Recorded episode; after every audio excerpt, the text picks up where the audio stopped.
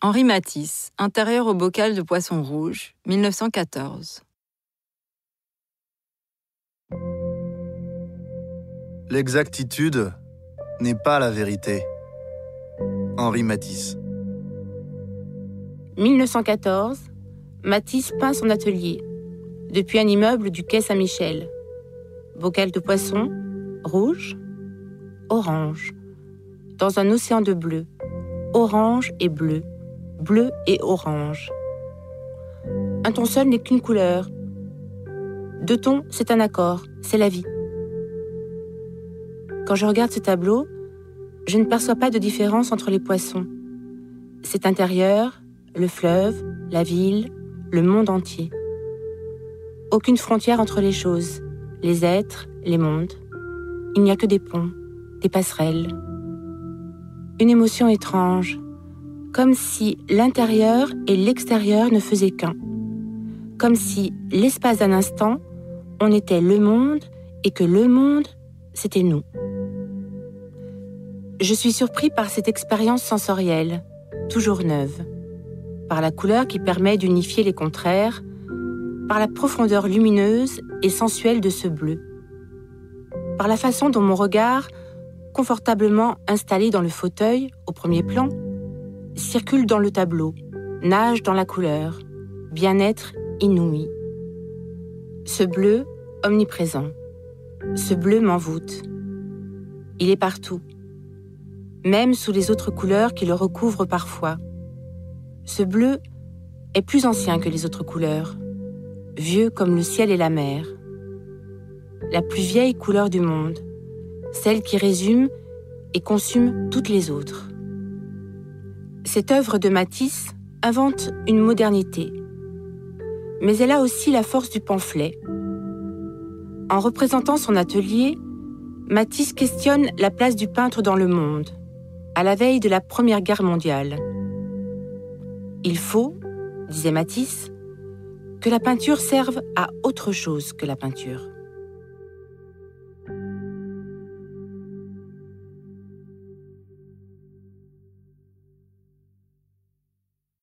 Fernand Léger, composition aux trois figures, 1932. La rue peut être considérée comme l'un des beaux-arts Fernand Léger. Dans la composition aux trois figures de Léger, c'est cette grande forme bleue qui m'intrigue entre le groupe des figures à gauche et l'échelle et la corde à droite. Cette forme bleu sombre, étrange comme une algue, mais pas tout à fait organique, qui opère un glissement de la figuration vers l'abstraction. Une forme inquiétante aussi, comme un monstre, une hydre, une menace de la guerre à venir. Cette forme emprunte au volume des figures comme au nœud torturé de la corde. Elle assure la continuité entre les deux principaux éléments du tableau. Car sur ce fond jaune lumineux, composition aux trois figures se présente comme un diptyque. À gauche, trois figures féminines déroulent leurs bras sinueux. À droite, un escabeau menaçant et une corde funeste. Mais que représente cette triade féminine? Les trois grâces Les parcs qui tissent la destinée au moment où l'Europe s'inquiète de la montée du fascisme Des jeunes femmes de la rue, des Sabines de la banlieue, comme disait Arthur Rimbaud On dit souvent que Léger, c'est la modernité de la ville. C'est même, je crois, la modernité de la banlieue. Fernand Léger et son ami Blaise Sandrard aimaient se balader en banlieue pour trouver de nouvelles sensations. Place aux machines, au paysage, ou plutôt à la danse tourbillonnante du paysage à travers la portière des trains, à la vitesse du monde moderne. Place au contraste de forme, stop à l'art déco. L'art doit venir dans la rue, jusque dans les halls d'immeubles. Il doit être pour tous. Vassili Kandinsky, Imgrao, 1919. La peinture est un art, et l'art dans son ensemble n'est pas une vaine création d'objets qui se perdent dans le vide, mais une puissance qui a un but et doit servir à l'évolution et à l'affinement de l'âme humaine.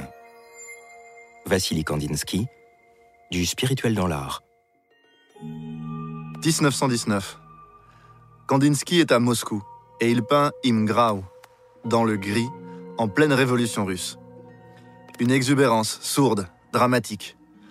On parle beaucoup de l'arc noir, la douga, dans la partie gauche supérieure du tableau. Moi, un autre détail m'obsède, c'est la minuscule tache de couleur dans la partie supérieure du tableau, au centre. Cette tache auréolée d'une petite virgule de lumière. Est-ce un ange? Sans doute, les ciels de Kandinsky sont habités. La première fois, par la magie d'un souvenir d'enfance, je n'ai pu m'empêcher d'y voir un oiseau. Cela vient, je crois, de ce que les couleurs sont libres. Elles peuvent changer de texture à tout moment, faire surgir des mondes. Kandinsky était doué de synesthésie. Tel rouge est un lac de sang, tel noir est un bûcher des vanités.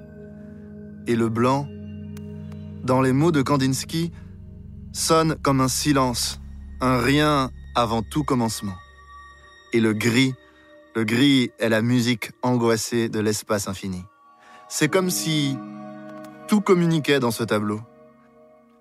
Oui, l'art abstrait est en train de s'inventer ici, mais c'est aussi un paysage intime qui se livre, inspiré par celui qu'aimait tant Kandinsky. La colline du Kremlin, le soir au soleil couchant avec l'embrasement du tout dans la lumière. Kandinsky, fasciné par les icônes russes de sa tante, est obsédé par un motif, l'archange Saint-Georges qui terrasse un dragon. Mais chez Kandinsky, tout se déréalise. Tout est signe. C'est la lance qui importe, l'énergie de la lance, des chevaux, des cavaliers, ou plutôt là, des forces, là, des associations de lignes. Un combat surnaturel.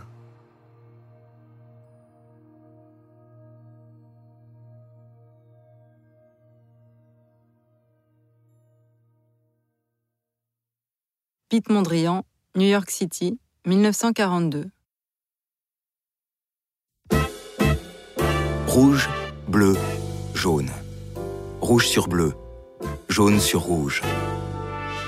Quand on regarde New York City de Mondrian, construit avec une technique préparatoire de scotch coloré, les couleurs se superposent avec méthode.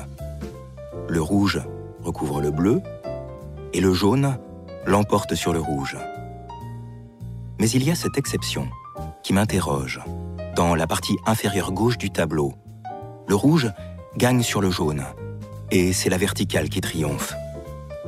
Horizontale, verticale, cette grille forme une composition orthogonale aussi vibrante que joyeuse. Les différences de couleur et de disposition des lignes croisées exaltent le dynamisme optique de la structure. Dans ce tressage de formes, de carrés, de croix parfois, tout est rythme, jazz, syncope. On entend le boogie-woogie qui fascine Mondrian. On entend Broadway. On entend le saxophone de Charlie Parker. Ce rythme des couleurs, c'est le rythme géométrique de la circulation urbaine. C'est le choc magnétique de New York, l'éblouissement du jaune, la nouvelle énergie de la ville, le plus colossal spectacle du monde. Avec le néoplasticisme, Mondrian poursuit son invention d'un art total, qui unifierait tous les arts plastiques. Avec cette utilisation stricte des formes et des couleurs primaires, il sonde le lien entre art et société, entre l'homme et le cosmos, à la recherche d'un nouvel équilibre. Tout cela avec l'énergie du jaune, du rouge, du bleu, la force de l'invention et le swing.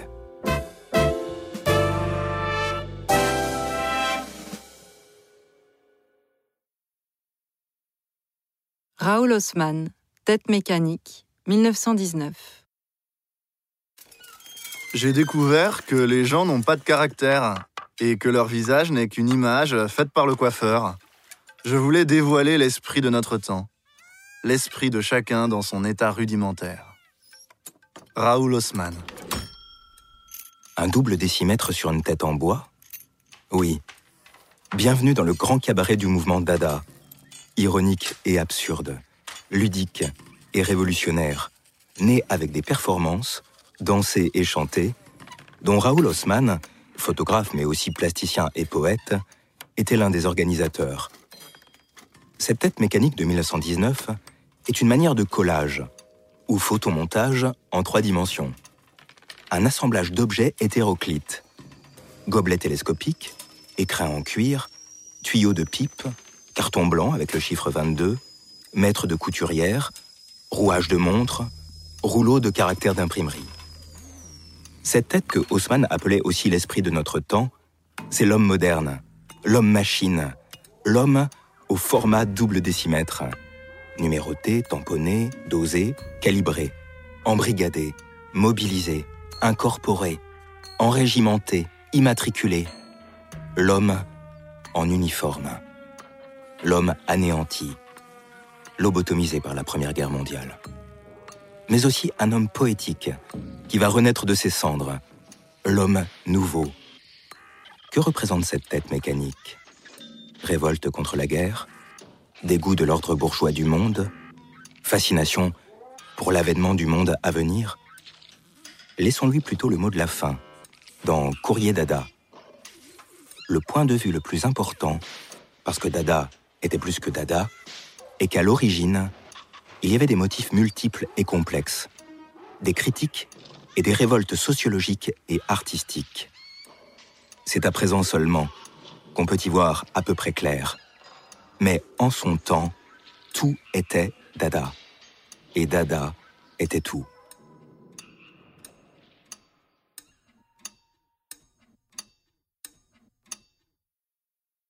Mur de l'atelier André Breton, 1922-1966. Je demande pour ma part à être conduit au cimetière dans une voiture de déménagement. André Breton, manifeste du surréalisme. J'aime ce détail, ce collage de petits formats, étranges, qui se trouve à l'extrémité gauche du mur de l'atelier d'André Breton avec la rencontre d'une ficelle et d'une amande. Cette œuvre s'intitule Le hasard objectif, idée centrale des débuts du surréalisme. Le hasard objectif, c'est la rencontre fortuite de deux réalités éloignées qui créent l'étincelle poétique et révèlent en même temps les arcanes du monde. Le mur de l'atelier d'André Breton rassemble les objets de son appartement au 42 rue Fontaine à Paris. Ce bureau est un témoignage inouï sur le surréalisme et la création intellectuelle du XXe siècle. Des oiseaux naturalisés côtoient Picasso et une monumentale sculpture océanienne dialogue avec un chien inventaire intime et emblématique qui illustre la place dominante de l'objet dans l'activité surréaliste. Car cet atelier forme une œuvre d'art totale. 255 objets et œuvres collectionnées selon un principe contradictoire de surprise, d'emboîtement, de jeu, de cadavres exquis. Des objets tendrement hétéroclites qui ouvrent les portes de la poésie, du rêve et du merveilleux et constitue pour moi un hymne à l'imaginaire. Breton écrivait dans le manifeste du surréalisme Ce n'est pas la crainte de la folie qui nous forcera à laisser en berne le drapeau de l'imagination. Jean Dubuffet, d'Hôtel nuancé d'abricot, 1947. Le vrai art, il est toujours là où on ne l'attend pas. Jean Dubuffet. D'hôtel nuancé d'abricot porte la trace de l'inspiration majeure de Dubuffet, sa collection d'art brut. Dubuffet forge le concept d'art brut pour définir ce qui a été créé sans intention ou savoir artistique, hors de ce qu'il appelait l'asphyxiante culture. Contestataire de l'art établi, on dit que les œuvres de Dubuffet rappellent les dessins d'enfants. Sans doute, mais cela est plus profond encore. Avec sa palette sombre, ce portrait de l'écrivain André d'Hôtel témoigne d'une fascination pour la singularité humaine, pour la magie drôlatique des visages, pour les petites danses ballet des rides et le petit théâtre des grimaces et des torsions.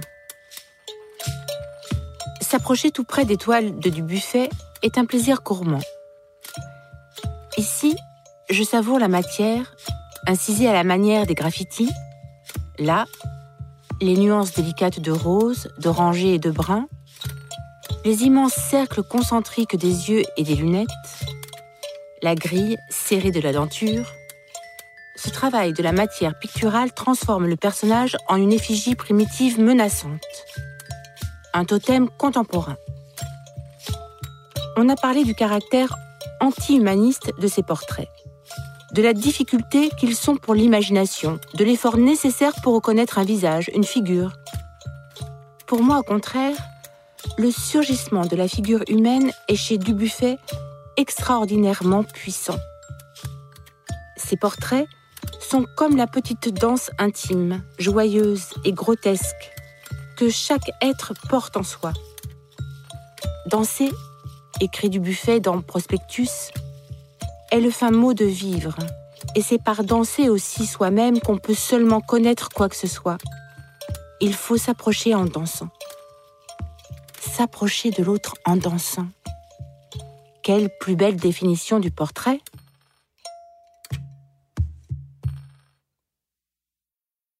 Marc Rothko, sans titre, Noir, rouge sur noir sur rouge, 1964. L'art recèle toujours des évocations de la condition mortelle. Marc Rothko. La première fois, que je me suis trouvé devant un tableau de Rothko, ce qui m'a frappé est la sensation physique de la couleur, du pourpre. À force de regarder le pourpre, j'ai ressenti physiquement la couleur, de petits picotements sur les bras, comme une mise en vibration, et puis enveloppé dans la couleur, à force de regarder le pourpre, j'ai eu l'impression d'entrer dans le pourpre. J'ai vécu cette émotion, cette commotion, qui devant la peinture est toujours mystérieuse on ne sait pas très bien d'où elle vient. Ce choc coloriste, disait le grand historien d'art Daniel Arras. Dans ce tableau, sans titre, noir, rouge sur noir sur rouge, la surface monochrome sature la toile. Sur cette base vibrante et presque immatérielle, des bandes et des rectangles apparaissent, pure manifestation de lumière en totale apesanteur. L'orchestration des couleurs fuit le contraste pour chercher l'harmonie, les couleurs voisines du spectre, les modulations, la spiritualité qui émane de ces tonalités colorées. Car Rothko n'est pas un simple coloriste, c'est un grand prophète de la lumière. Il peint le fini et l'infini, l'abstrait et le clair-obscur, l'ombre et la lumière mêlées sur la surface plane de la toile. La peinture se fait méditation, transport, et nous fait vivre l'expérience spirituelle de la couleur. Jusqu'au bout de sa vie, dans un assombrissement progressif de sa peinture du vermillon au carminé puis au brun et au pourpre noir, Rothko va décliner les nuances du rouge pour sa puissance chromatique, émotionnelle et mystique.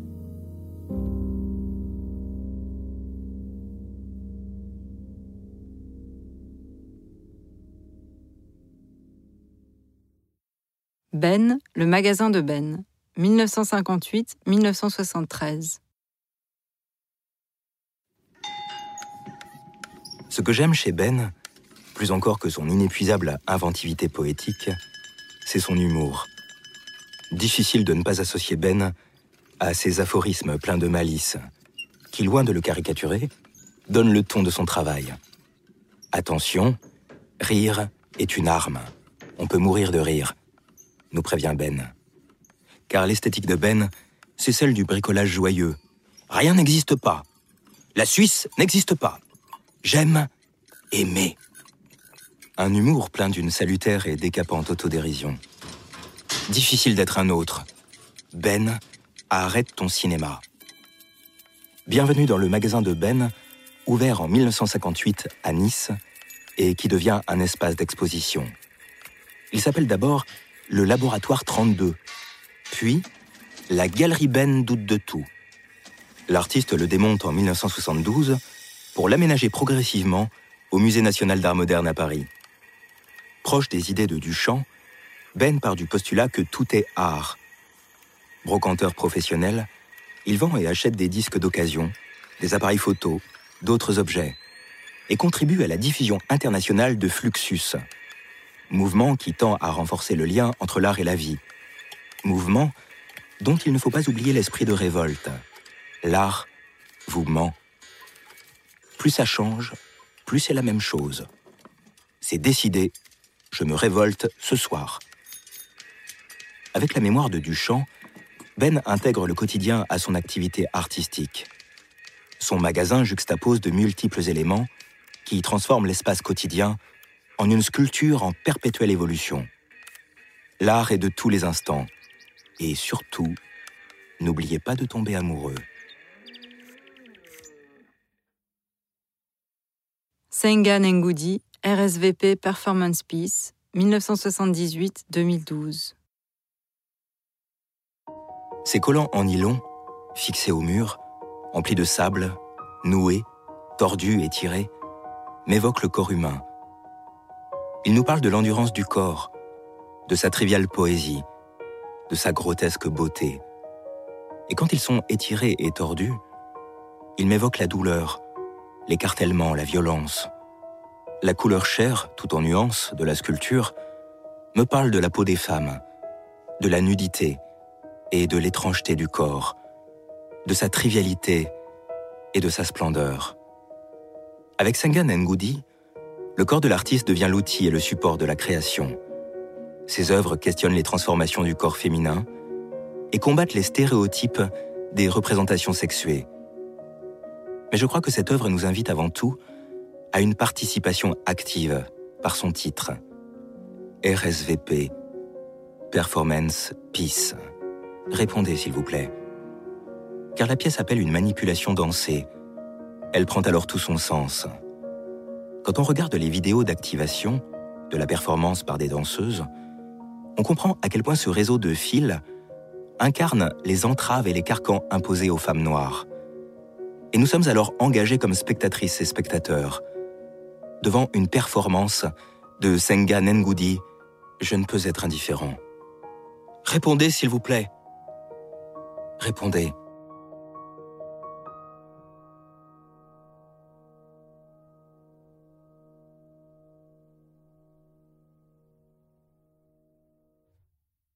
Joseph Kossuth, One and Three Chairs, 1965. Qu'est-ce qu'une chaise en art? Un meuble en bois? Une image? Une représentation de cet objet? Un concept que l'on peut épuiser par le langage et ramener à une définition linguistique? Les trois à la fois?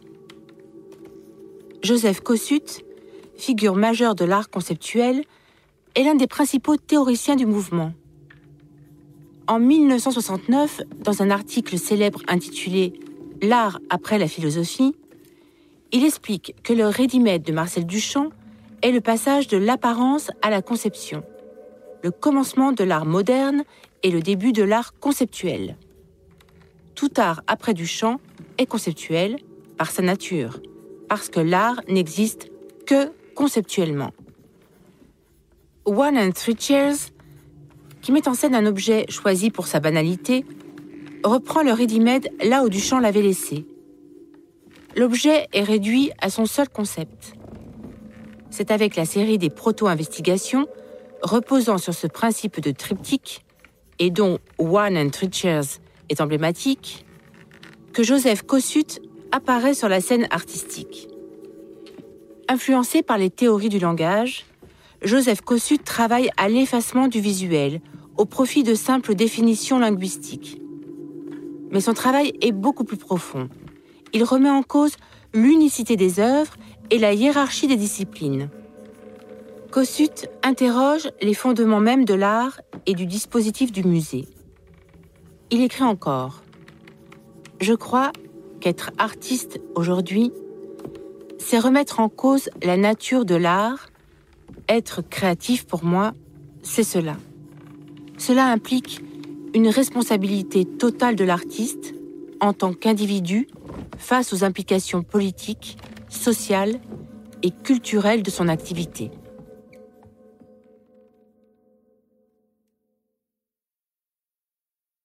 Donald Judd, Stack, 1972. Où va cette échelle d'acier et de plexiglas rouge? Est-ce un passage piéton vers la quatrième dimension Où finit cette sculpture Où commence-t-elle Avec le minimalisme de Donald Judd, on change d'univers en réaction au débordement subjectif de l'expressionnisme abstrait et à la figuration du pop art. Place à un art sériel, à des formes géométriques simples, à des œuvres qui intègrent le spectateur, pour une expérience perceptive inédite, car l'espace qui nous environne se trouve soudain altéré, modifié. Cela avec une radicale économie de moyens. Dans la filiation de l'architecte Mies van der Rohe ou de Malevich, Less is more. Une forme, écrit Donald Judd, un volume, une couleur ou une surface constitue une entité en soi. Elle ne doit pas être dissimulée à l'intérieur d'un tout différent. C'est juste après la sortie de son manifeste Specific Objects, de quelques objets spécifiques, que Donald Judd réalise en 1965 la première pile. Il accroche au mur plusieurs éléments identiques, ni peinture ni sculpture. Leur nombre est pair pour qu'aucun ne se trouve en position centrale. La composition est en apparence absente, les éléments semblent se répéter, et pourtant, quelle expérience Dix formes identiques, mais dix expériences différentes, au gré desquelles le spectateur prend conscience de l'importance de sa position dans l'espace par rapport à l'objet qu'il contemple.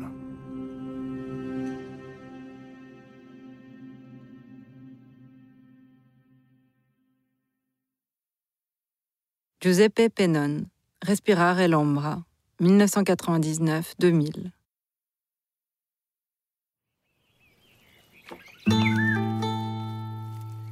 Pennone me donne à voir, à écouter, à sentir. Devant cette œuvre, ou plutôt dedans, à l'intérieur, on ressent une empathie avec la nature. Car pour Pennone, l'homme dans le monde n'est pas spectateur ou acteur, il est simplement nature. Comme dans un sanctuaire antique, bruissant d'oracles, on entre dans la trame de l'univers et ces feuilles de laurier, dans leur cage, détournées de leur cycle naturel, semblent encore plus réelles à nos yeux. Respirez l'ombre. Avec ces 200 cages de laurier et cette sculpture en bronze doré, les poumons, cette œuvre de Pennone est emblématique de l'arte povera art pauvre, qui privilégie l'exécution, le travail manuel et la matière. L'an 2000, pour l'exposition La beauté en Avignon, Pennone investit une salle du Palais des Papes avec Respirare l'ombra. Ces cages respectent des proportions idéales, celles du nombre d'or. Le laurier renvoie à la poésie et au poète Pétrarque, qui dans son canzoniere célébrait son amour pour l'or de Nove. Laura, laurier. Le laurier, c'est la jeune femme aimée, c'est la poésie elle-même. Dans cet espace empreint de spiritualité, on se recueille, on se connecte avec sa propre respiration. Et le parfum enivrant du laurier à l'origine, les feuilles qui sèchent, les couleurs qui changent, écrivent la labilité des choses et la fugacité du temps. Comme si les œuvres de Pennone étaient aussi un appel à l'humilité, à notre conscience du temps, de l'existence et de la mort. Peut-être une vanité à l'usage des temps présents?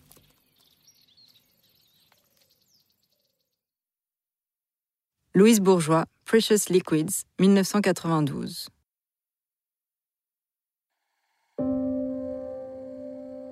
L'expression du soi est sacrée et fatale. C'est une nécessité. Louise Bourgeois. Toute l'œuvre de Louise Bourgeois est un autoportrait. une épreuve et un exorcisme de ses démons. Je suis mon œuvre, dit Louise Bourgeois. L'enfer est à l'intérieur de nous, mais l'artiste peut en faire œuvre. L'art est une garantie de santé mentale, annonce l'inscription sur le haut de la paroi de Precious Liquids. Comme une maxime, connais-toi toi-même, sculpte-toi toi-même. L'enfance de Louise Bourgeois, c'est un couteau planté dans sa gorge et un hurlement muet. Sa relation avec son père est traumatique. Elle n'aura de cesse de recréer le passé par la sculpture. Precious Liquids, ce grand réservoir d'eau new-yorkais de presque 5 mètres de haut et de diamètre, entretient pour moi un lien avec sa série des femmes maisons. Louise Bourgeois creuse la symbolique de l'enfermement, de l'oppression masculine et du huis clos familial. Les hommes sont fous, disait Louise Bourgeois. Les femmes sont tristes. Devant Louise Bourgeois, nous sommes touchés immédiatement par l'évidence organique, intime. Ma sculpture est mon corps, mon corps est ma sculpture. À l'intérieur de ce corps sculpture, de cet espace clos, obscur, un lit en fer, une flaque d'eau, des récipients de laboratoire en verre, une chemise brodée de fillettes et cet immense manteau d'homme. Et des liquides précieux qui circulent, les liquides du corps, la sueur et le sang, l'urine, les larmes. En d'autres termes, une alchimie insondable de l'amour, de la peur, du plaisir et de la souffrance.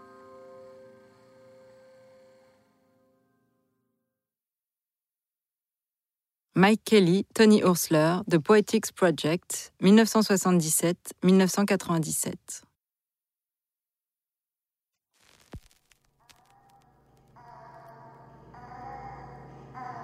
La période punk sera, espérons-le, perçue comme le résultat d'une guerre pour le contrôle du sens. Une guerre à laquelle chacun peut encore pleinement participer. L'histoire n'est pas encore gravée dans le marbre. Mike Kelly. Un détail me frappe. Au centre de l'installation de Mike Kelly et Tony Ursler. Mais comment cette chaise supporte-t-elle un tel poids? Cet environnement visuel et sonore est conçu comme une expérience psychédélique. Images projetées sur des surfaces qui les déforment, distorsion de couleurs, expérience labyrinthique au sein d'œuvres fragmentées, éclairage qui défie la rationalité, anamorphose du temps, de l'espace et de l'identité, comme dans un rêve ou un cauchemar. Hymne à la culture punk rock aussi, car le prétexte, c'est The Poetics, le groupe punk rock créé en 1977 par les deux artistes encore étudiants à CalArts en Californie. Cette installation monumentale et pluridisciplinaire fait revivre The Poetics, à grands coups de projection, peinture à l'acrylique et sculpture. The Poetics, groupe méconnu, voire d'une qualité discutable au dire des artistes eux-mêmes. Le groupe n'a jamais produit de disque, mais un seul CD, posthume, édité en 1996, alors que le groupe est dissous depuis 1983. Mais au diable l'histoire officielle de la musique. Ici, c'est la notion même d'histoire officielle qui est déconstruite, en même temps que le rêve américain et ses images. Je considérais ce travail, explique Mike Kelly, comme un exercice de construction d'une histoire, et plus précisément d'une histoire mineure. Cette installation n'est pas tant le portrait de The Poetics qu'elle n'est une analyse de la façon dont l'histoire se construit.